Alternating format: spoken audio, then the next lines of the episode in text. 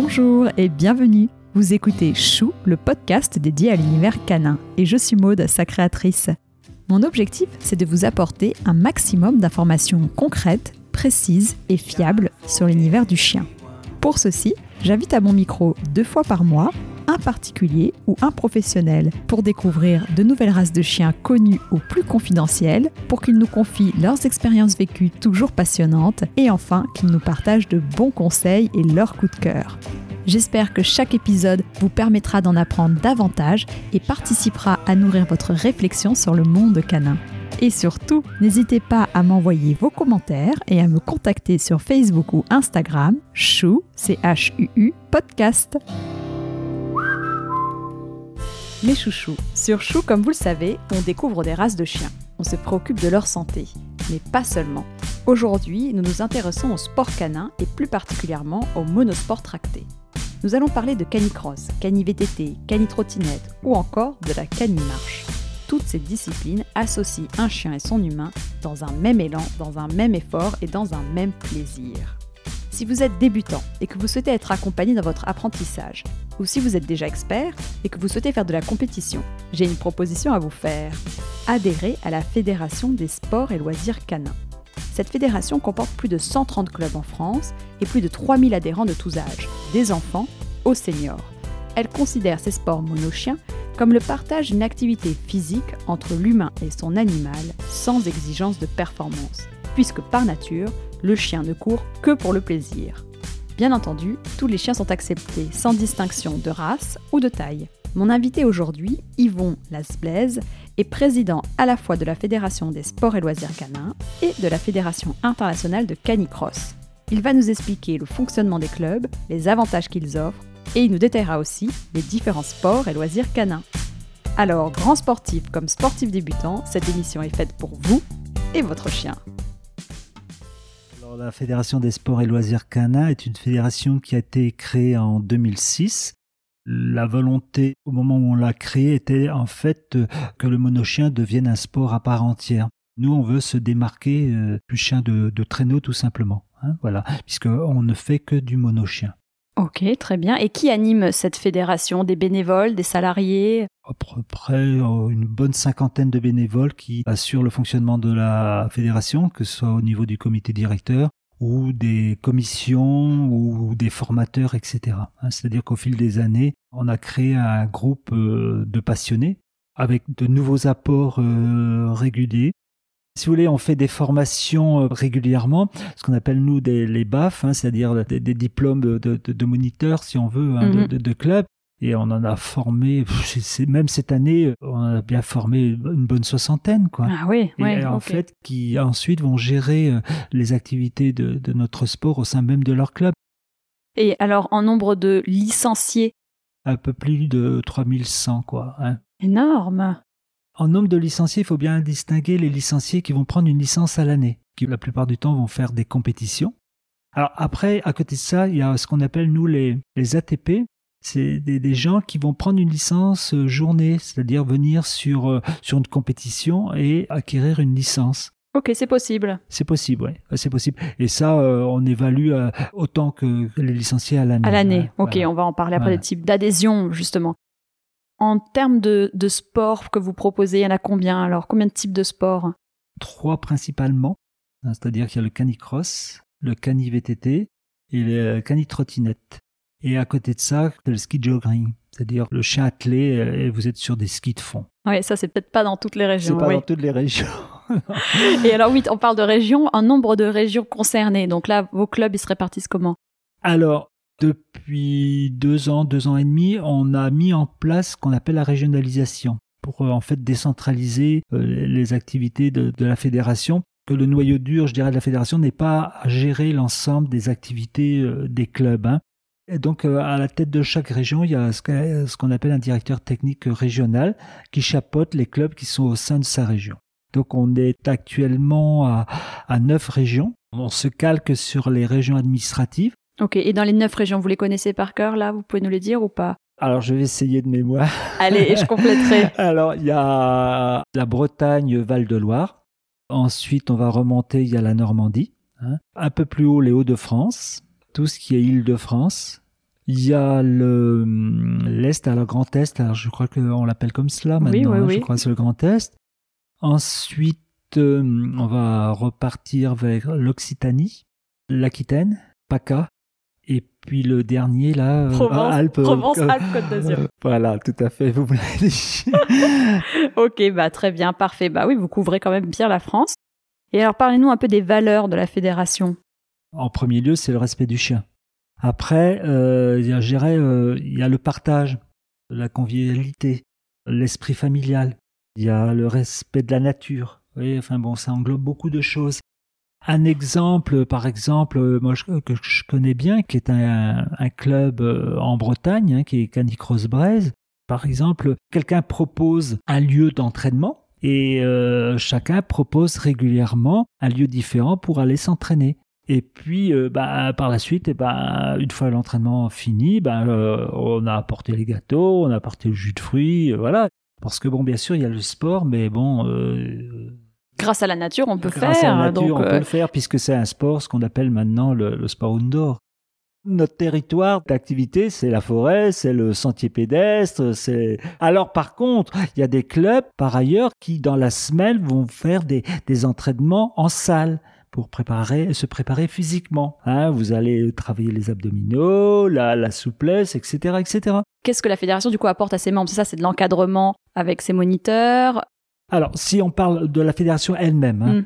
disons, euh, qui, qui gravite au- autour du comité directeur, bah déjà, il va assurer euh, les formations. Ensuite, il va euh, organiser euh, tout ce qui est administratif.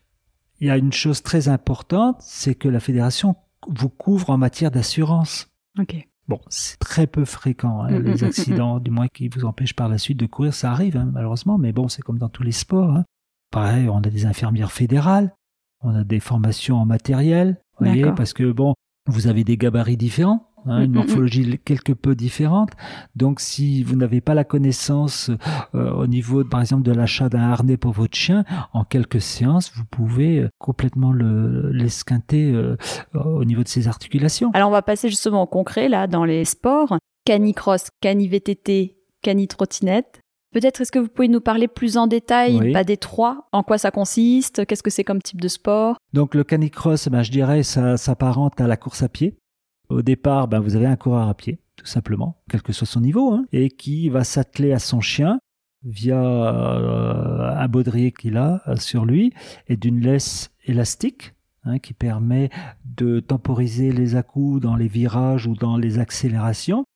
Et le chien qui a, comme je le disais précédemment, euh, un harnais adapté à sa morphologie. Voilà. hein. Donc euh, le but du jeu, bah, c'est d'aller le plus vite possible. Profiter surtout de la force du chien. Puis c'est un effort partagé, quelle que soit la discipline. hein. Comme on disait, il faut faire attention si votre chien ne, ne prend pas de plaisir, ça à rien Ah, d'insister. ça, ça n'a rien. Non, non, tout Voilà. à fait. Ouais, ouais. Et puis il n'y a, pas que la compétition, on peut le faire en loisir, hein, mais on, en, on reparlera un peu plus tard. Mm. Venir uniquement sur les entraînements, et puis voilà. Puis on a assis ce que j'ai oublié de vous dire. En fait, on a une discipline euh, auquel j'ai pas pensé immédiatement, c'est la cani-randonnée ou le cani-marche. D'accord, oui, ça c'est intéressant. ouais. Voilà, Les gens qui ne voilà. veulent pas forcément Tout courir, à fait, ou qui ne peuvent pas qui ne courir. peuvent pas courir. Ok. Alors peut-être on passe au cani-VTT Alors le cani-VTT, c'est le même principe que pour le canicross, hein, c'est-à-dire qu'en fait, vous avez un VTTiste tout simplement sur lequel est fixé euh, ce qu'on appelle une potence. C'est une tige euh, flexible qui permet d'éviter que la longe ne s'enroule dans la roue avant. Vous voyez Ouais, un peu le truc. C'est pas une obligation, hein. Et bon, c'est fortement conseillé parce que le jour où vous mettez la longe dans la roue, ben, ce qu'on appelle euh, le, le grand soleil vous est offert Oui. gratuitement. oui, ça c'est sûr. Donc il vaut mieux Voilà. encore une fois avoir le bon matériel. Ouais. Exactement. Donc euh, bon bah cani VTT euh, très clair et après Ouais. cani trottinette. J'en ai rarement alors, vu. Alors, Cani Trottinette, en fait, c'est ça. On a lancé le concept il y a 3-4 ans. Ça démarre petit à petit. À l'inverse de ce qu'on imagine, euh, c'est un sport qui demande beaucoup de technicité. Hein, C'est-à-dire qu'on dit oui, euh, trottinette, on voit, non, non. En fait, euh, ça demande de- déjà de, un geste technique très très précis, à savoir qu'il faut prendre appui avec sa jambe et la lancer en arrière, enfin du moins avoir un impact et avoir une poussée très longue Oui. sur au sol. Alors la trottinette, c'est pas la petite trottinette qu'on voit, euh, par exemple, euh, sur la région parisienne. D'accord. ça n'a rien à voir. Ah, non, non, c'est des trottinettes avec des roues euh, au diamètre plus important. Ça demande une bonne condition physique et un chien puissant. Parce qu'on arrive à voir des gens qui viennent avec des petits chiens, on leur dit non, c'est. Là, oui, il faut faire attention. ouais, ouais, où est-ce qu'on trouve cette tige-là qu'on peut mettre sur le vélo comme sur la trottinette? On les trouve sur des sites spécialisés? Oui, tout à fait. Ouais. Alors maintenant, on voit de plus en plus de, de matériel spécialisé dans les magasins chez Tomenko. Tomenko. Tomenko. Oui. Voilà. Hein, il y a également Decathlon qui commence à se lancer. J'allais vous demander. Voilà. Il commence à y en avoir.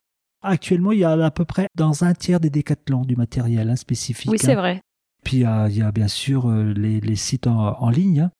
Euh, il y a Fenril, euh, qu'est-ce qu'il y a? Il y a Non-Stop. Non-Stop, c'est du produit norvégien, mais qui a la réputation d'être le meilleur. Ok, bon, je le mettrai en description de l'épisode. Après, vous m'avez dit Cani randonnée. Oui, alors, comme on le disait, il y a des, certaines personnes qui ne souhaitent pas courir, qui ne peuvent pas courir. Donc, dans les clubs, il leur est proposé de, bah, faire des, carrément des canis randonnées.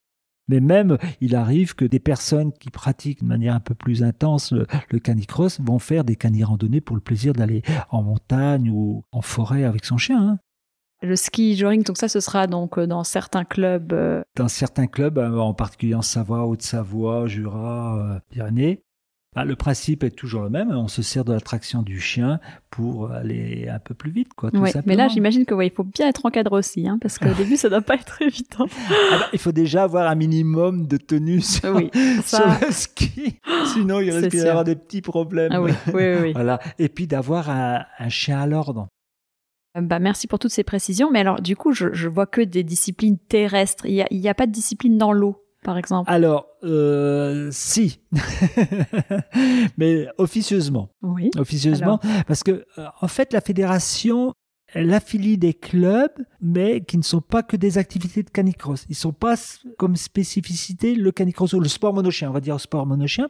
Et on a de plus en plus des, des clubs de, de trail, de triathlon, qui montent une section de canicross chez nous. D'accord. Alors pourquoi euh, je disais officieusement C'est que en fait, euh, le, le fait d'aller dans l'eau, il faut prendre des mesures de sécurité très importantes. D'accord. Hein, il faut un maître baigneur. Enfin, vous voyez, c'est c'est pas tout évident. De suite, ça dans, demande. un, dans un club de triathlon, vous avez toutes ces structures là. Hein, ça, il y a pas de problème. Mais nous, euh, on l'a pas. Mm, mm, mm. On l'a pas. Notre sport est quand même jeune. Hein. Oui. Et tous ces sports, on peut les pratiquer toute l'année? Oui, c'est un des avantages le, facteur limitant pour pratiquer nos activités, c'est la chaleur, puisque bon, le chien ne transpire pas. Hein, euh, il ne se refroidit que par la langue, les coussinets et le ventre. Hein, c'est pour ça que certaines personnes ont pu se poser la question pourquoi un chien, quand il voit une flaque, il va peut-être en boire un peu, mais il va surtout se coucher dedans. C'est en fait pour se refroidir tout simplement. Donc on est limité par la température et par exemple sur nos compétitions, on va pas au-delà de 25 euh, degrés. D'accord, c'est intéressant. C'est-à-dire, et en fait, euh, les distances après sont décressives. Et à l'inverse, quand il fait très froid, plein hiver. Alors. Parce que il faut quand même le dire. Moi, j'aimerais le répéter là sur ce sur cet épisode. Quand je vois en plein été, en pleine chaleur, les gens qui font courir leurs chiens sur le béton, parce qu'on parle de l'air, mais le, béton qui est brûlant le bitume, euh, non, c'est pas, normal. Par exemple, bon, je sais que dans le monde du mushing, bon, bah, au-dessus de 15 degrés, ils attellent pas leurs chiens.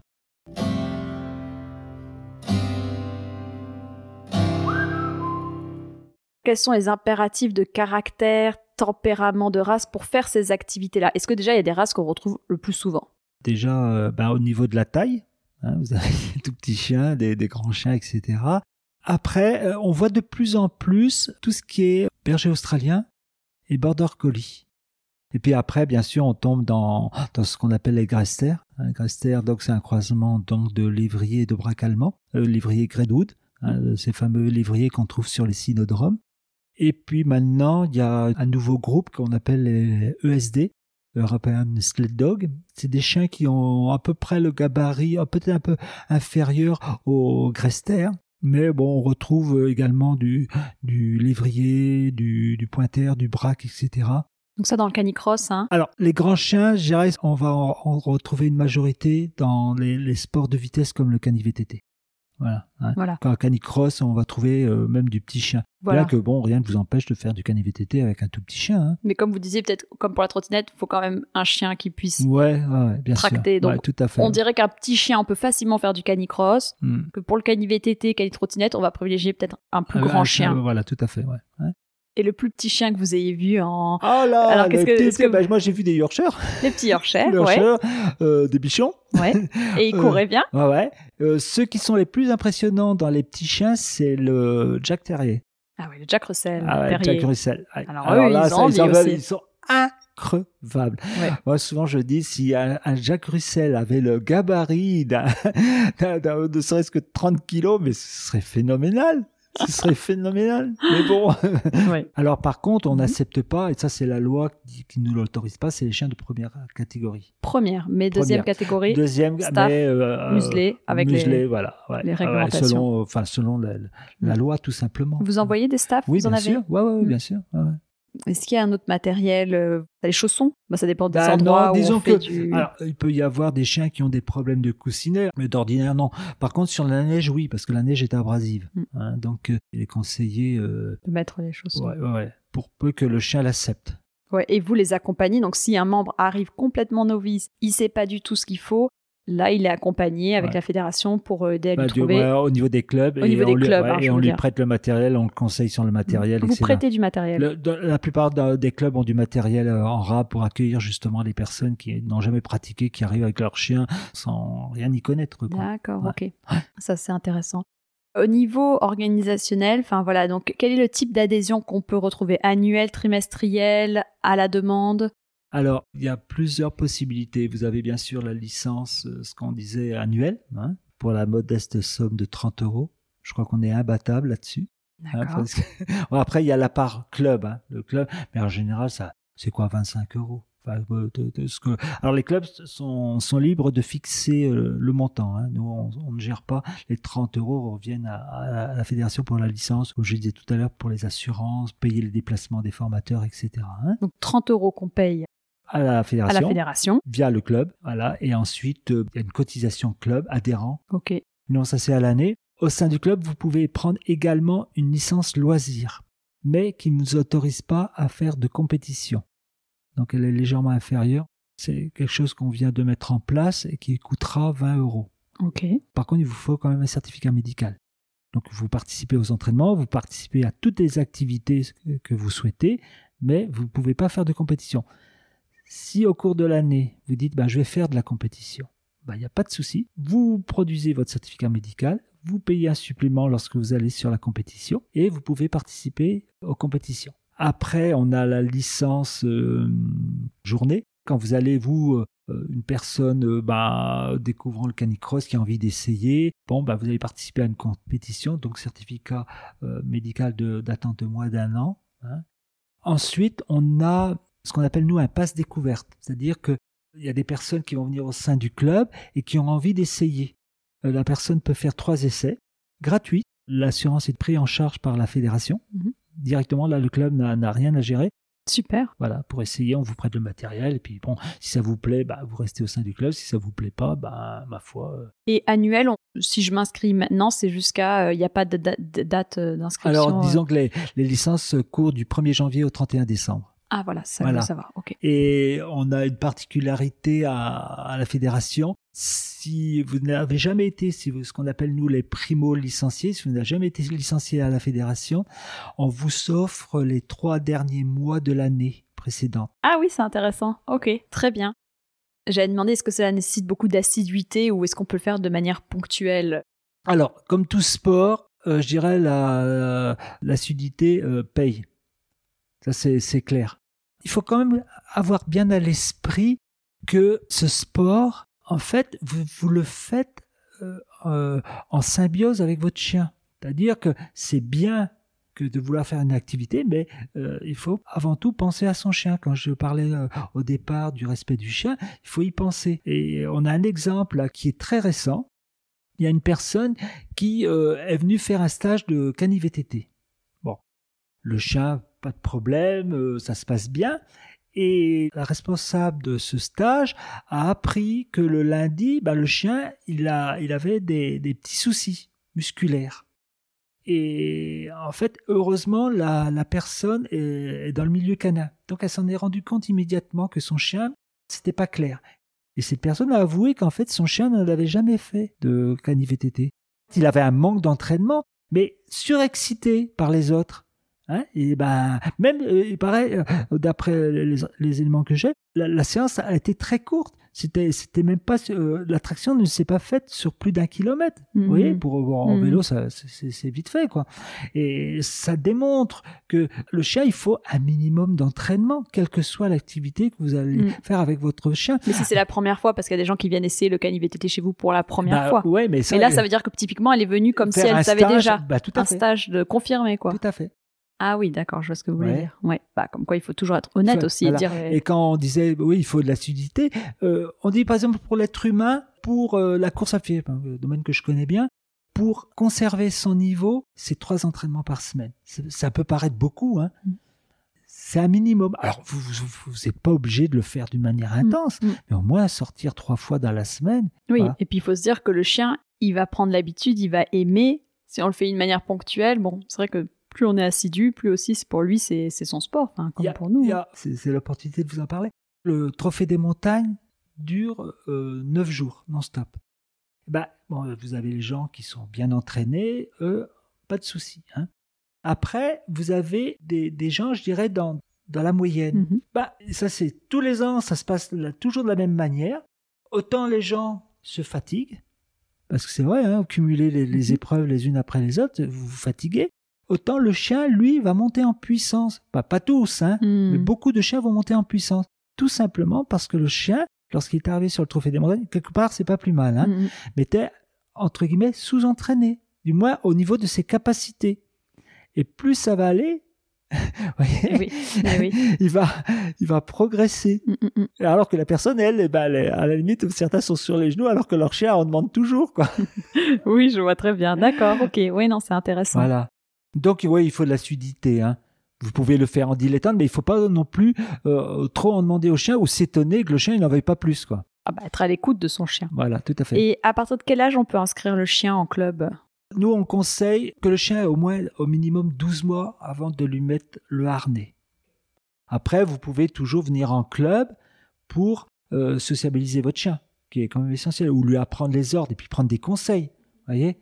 Mais il faut pas être pressé. Non, on a dit, hein, de toute façon, pressé. même le développement musculaire squelettique, articulaire surtout. articulaire. Surtout articulaire. Ah ouais, mais articulaire, c'est euh, pas avant un an. Hein. Alors, c'est pareil. C'est pas pour ça que jusqu'à un an, il faut rien lui faire faire. Hein. Bah, Parce que euh, y a, euh, vous voyez régulièrement sur les forums, non, jusqu'à un an, surtout pas. Ah non, non, Mm. non. C'est comme l'être humain, les, les ados, il faut les entraîner sans excès, bien sûr, Mm. hein, sans excès, mais il faut quand même former, ne serait-ce que le, le muscle cardiaque. Oui. Et ça, ça se passe à l'adolescence.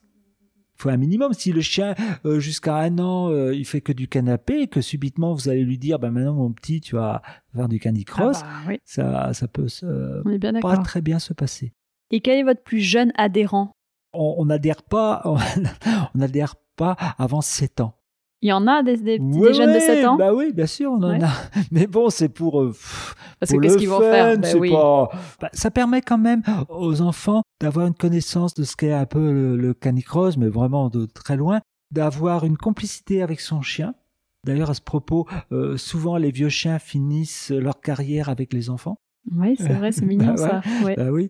Et l'adhérent le plus âgé? Que je vous dise pas de bêtises. 75, 78 ans. Bravo Et alors, quelles sont les obligations de vaccination pour les, les chiens? Principalement la toux du chenil, parce qu'on a des rassemblements canins. hein. Donc, euh, les gens s'imaginent pas le risque. hein. C'est-à-dire que un chien qui a- attrape la toux du chenil, si, si c'est sérieux, bah, il peut rester marqué à vie. hein. Mm. Puis bon, tout le, le cocktail. euh, Oui, les euh, vaccins à jour. À jour, et puis la rage. C'est pas une obligation légale. Hein. Attention, hein, en France, il y a, officiellement, il n'y a plus de rage. Mais nous, on, on le demande. Et euh, tout du chenil, oui, c'est important de préciser parce que c'est pas obligatoire. Il faut le savoir que voilà, quand on laisse son chien aussi parfois en pension, il y en a qui le demandent parce que forcément en pension avec d'autres chiens. Vis-à-vis de la sécurité, pour participer, est-ce qu'il y a des règles de sécurité de base? Je sais pas. Alors, Les chiens hyper agressifs, non, c'est pas la peine d'y songer. On a des, des courses avec des départs groupés. Si votre chien est hyper agressif, c'est même pas la peine d'envisager Ouais. de prendre un départ. Après, vous avez des chiens qui stressent sur la ligne de départ. C'est du stress, je dirais, euh, bah, ils s'expriment, euh, euh, bah, ils vont essayer de niaquer le voisin, euh, etc. Donc, on, on autorise la muselière, mais alors une muselière adaptée, qu'on enlève au bout de, de 400 mètres hein, de mémoire, hein, qui permet quand même au chien d'atteler normalement, Mm. de boire normalement. Et puis, vous avez des chiens qui, malgré tout, vont aller embêter les autres pendant la course. C'est comme ça. hein. Alors, tant qu'il n'y a pas de pépin, ça se passe bien. hein. Par contre, si le chien continue à agresser d'autres chiens, bon, alors on a des juges de course, hein, Disqualifié, bah oui, il y a des juges. il est noté, et au bout d'un moment, on dit à la personne, non, c'est pas possible. Ou vous éduquez votre chien correctement, vous le sociabilisez, euh, c'est fini, quoi, Bah oui, c'est pas sûr, possible. Bien sûr, bah non, pour les autres, c'est pas vivable. Il faut un chien euh, bien socialisé, euh, Tout bien fait. éduqué. En tout cas, vous acceptez euh, les chiens euh, non castrés ou, ou cas- Ah enfin, oui, ça, voilà, non, non, non, ça, non, stérilisé, voilà, non, on s'en non. fiche. Alors par contre, ce qu'on conseille aux gens qui... Il y a certains chiens quoi, auxquels il n'est pas recommandé de faire du canicross hein, ou de faire une activité physique. C'est tout ce qui est bulldog français, vous voyez, tous tous ces, enfin, ce qu'on appelle les nez écrasés. D'accord, bulldog, boxer. Box, euh, boxer, ça passe. Donc c'est bulldog, carlin, Euh, les carlins, ouais. C'est pas recommandé. Non, c'est pas recommandé. Non, non, ils ont des problèmes Bah oui, respiratoires. c'est euh, c'est vraiment euh, catastrophique. et ça s'amplifie lors d'un effort, quoi. Bah, bien sûr. Ok, donc on peut prendre tous ces renseignements sur le, le site euh, internet. Pour le moment, pas sur des salons. Oui, tout à fait. ouais. Ok, et vous organisez des événements, vous organisez des courses. Alors oui, justement, là, on est en plein dedans de préparation parce qu'avec la sortie du Covid, sortie entre guillemets, hein, parce que bon, c'est toujours pas évident, on est en train de mettre en place tout ce qui est trophée régional. Sur chaque région que j'ai citée précédemment, il va y avoir donc des, des compétitions où euh, en fait on va déterminer les, les meilleurs dans chaque euh, activité qui leur permettront par la suite d'aller au trophée fédéral qui doit avoir lieu fin mars sur Ligugé euh, près de Limoges. Est-ce que vous pouvez nous parler aussi euh, de votre action en faveur des chiens dans les refuges? Ah oui, là, c'est- quelque chose qui, qui existe depuis bien longtemps, en fait, euh, au sein de la fédération. À savoir que nous, on a toujours préconisé l'adoption des chiens en refuge. D'autant que euh, on a un bel exemple, puisque le premier euh, chien champion du monde est un chien issu d'un refuge. C'est vrai C'était en 2000 et quelques, je me souviens plus très bien. Donc ouais, ouais c'était un petit chien qui avait été retiré pour maltraitance et qui est devenu champion du monde. D'accord. Et alors, qu'est-ce que vous faites avec ces chiens Alors, on a plusieurs clubs euh, en partenariat avec des refuges. Et donc, euh, les, les personnes euh, de- du club prennent en charge un chien, vont sortir le chien, vont l'entraîner, etc., etc. Et ça finit bien souvent par une adoption, soit par celui qui sortait le chien, soit par une personne qui l'a vu euh, sur notre site euh, ou a pris contact avec les clubs qui pratiquent euh, ce type d'activité. Vous le mettez sur le site, ça en- Alors, on a régulièrement des, des annonces d'un chien euh, qui est vraiment, euh, enfin, je dirais, doué, entre guillemets, pour le canicross et on en fait un peu de pub sur notre site, oui. Sur bien. notre page Facebook, du moins. Super. Bon, Voilà. bah, je regarderai Voilà. ça. Puis je trouve que c'est super de pouvoir euh, sortir ces chiens qui sont bah, en chenille, qui s'ennuient beaucoup. Ouais, et puis, on a, y a dans les chenilles, mais punaise, il y a, y a des chiens formidables. Mm. Et puis, lorsqu'on apprend l'histoire, pourquoi ils ont été abandonnés, alors, souvent, les chiens qui, en fait, euh, font l'affaire en canicross, ou enfin, du moins en sport monochien, c'est justement, c'est des chiens qui sont un peu hyperactifs et que les gens n'arrivent pas à maîtriser parce que, bon, bah, ils font pas le nécessaire pour euh, faire baisser la tension, tout simplement. Hein. Bien sûr. Voilà. Et le canicrosseur, euh, le canivététiste, eh ben, il, il y trouve son bonheur Mm. parce que le chien, il en veut. Dès qu'on lui met le harnais, il est prêt à, à faire le max pour son maître. Exactement. voilà, Bah, je salue cette euh, opération euh, en faveur des chiens des refuges. Voilà. C'est super. Mais ça, c'est quelque chose qu'on a, je vous dis, hein, qu'on a mis en place depuis des années. On a toujours recommandé aux gens d'aller dans les refuges. Et alors, euh, j'ai noté que dans une région qui est très chère à mon cœur, c'est-à-dire le Cantal, où nous sommes actuellement, il n'y a pas encore de club. Alors, est-ce que euh, ça ne saurait tarder?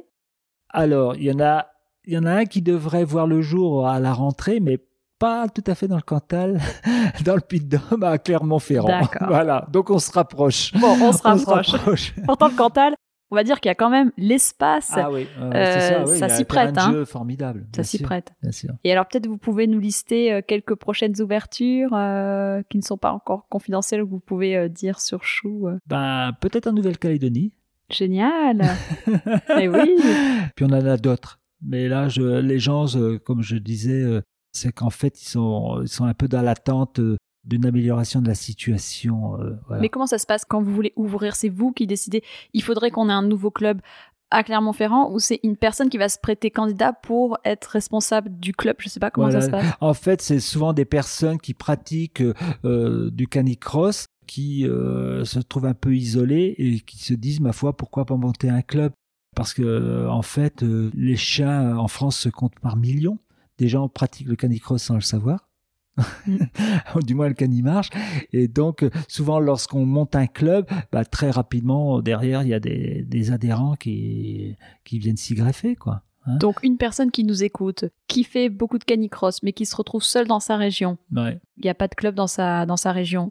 Elle peut euh, contacter le site, euh, enfin, la fédération, et proposer euh, une ouverture de club Comment ça se passe? Tout à fait, oui. Donc, il faut s'adresser aux directeurs techniques régionaux qui va l'aider à monter son dossier. On fournit euh, tout ce qui est, euh, je dirais, papier administratif, c'est-à-dire qu'on a des statuts types, des règlements intérieurs types, et on l'aide dans sa démarche au niveau des déclarations euh, en préfecture. Sachant que pour monter une association à un club, parce qu'en fait il s'agit de la même chose, hein, il suffit de deux personnes. D'accord. Hein, le président ou la présidente, bien sûr. Une personne assurant la double fonction secrétaire-trésorier. Ok. Voilà. Et après, il faut qu'elle ait des formations en... Ah ben après, on lui propose des formations, bien sûr quand on parlait de l'intérêt d'être dans une fédération, c'est que justement, on va lancer les gens, on va les aider. Et puis, il arrive souvent qu'il y a des personnes qui sont mutées du fait de leurs activités professionnelles dans d'autres régions et qui se retrouvent un peu ben, isolées. Et qui se disent, mais moi, j'ai envie de continuer à pratiquer, je connais un petit peu le fonctionnement de cette activité, et qui nous, nous contactent en disant, ben, moi, je voudrais bien monter un club. Super. Voilà. Eh ben, génial. Est-ce qu'il y a un prochain sport, enfin un autre sport que vous souhaiteriez intégrer euh, prochainement dans vos clubs? Alors, on l'a juste, mais alors évoqué, mais vraiment de superficiellement, c'était au niveau de la neige, mais là, ça, ça demande euh, une étude euh, approfondie. Ce serait la patinette. Mais ça, c'est sur la neige également. la patinette. Voilà, ouais, patinette, ouais. Mais bon, là, c'est vraiment, on l'a juste évoqué, effleuré. Hein parce que avant de lancer une nouvelle discipline, on l'étudie de manière approfondie. À savoir que par exemple, même pour le canicross, c'était en 2017, on a lancé le projet du canitrail. On s'est dit, mais pourquoi pas faire du canitrail, d'autant que, euh, comme je vous l'expliquais, on est en contact étroit avec pas mal de, clubs de trail. Et on a lancé la chose et on a monté une commission temporaire pour euh, étudier la faisabilité hein, de, la discipline la présidente, pour vous dire l'attachement qu'on a euh, vis-à-vis du chien, enfin du respect du chien, c'est-à-dire que la présidente de cette commission était notre vétérinaire euh, fédéral, hein, Emmanuel Cotin. Elle a été épaulée en ça par des spécialistes du trail et des personnes connaissant euh, sur le bout des doigts le canicross.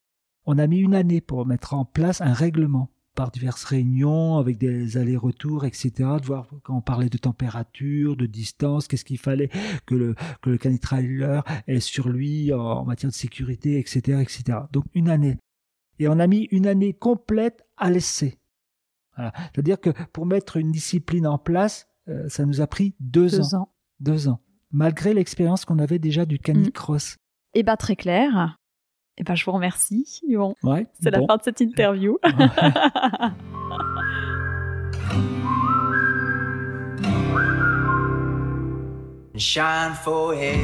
si cet épisode vous a plu, n'hésitez pas à me le dire sur les réseaux sociaux et à le partager autour de vous. Vous pouvez aussi laisser 5 étoiles et un commentaire sur Apple Podcast ou iTunes. Avoir des notes permet de donner plus de visibilité au podcast. N'hésitez pas non plus à me taguer dans une de vos stories sur Instagram, ça fait toujours plaisir et c'est une bonne façon de diffuser le message. Très bonne semaine, prenez soin de vous et de vos toutous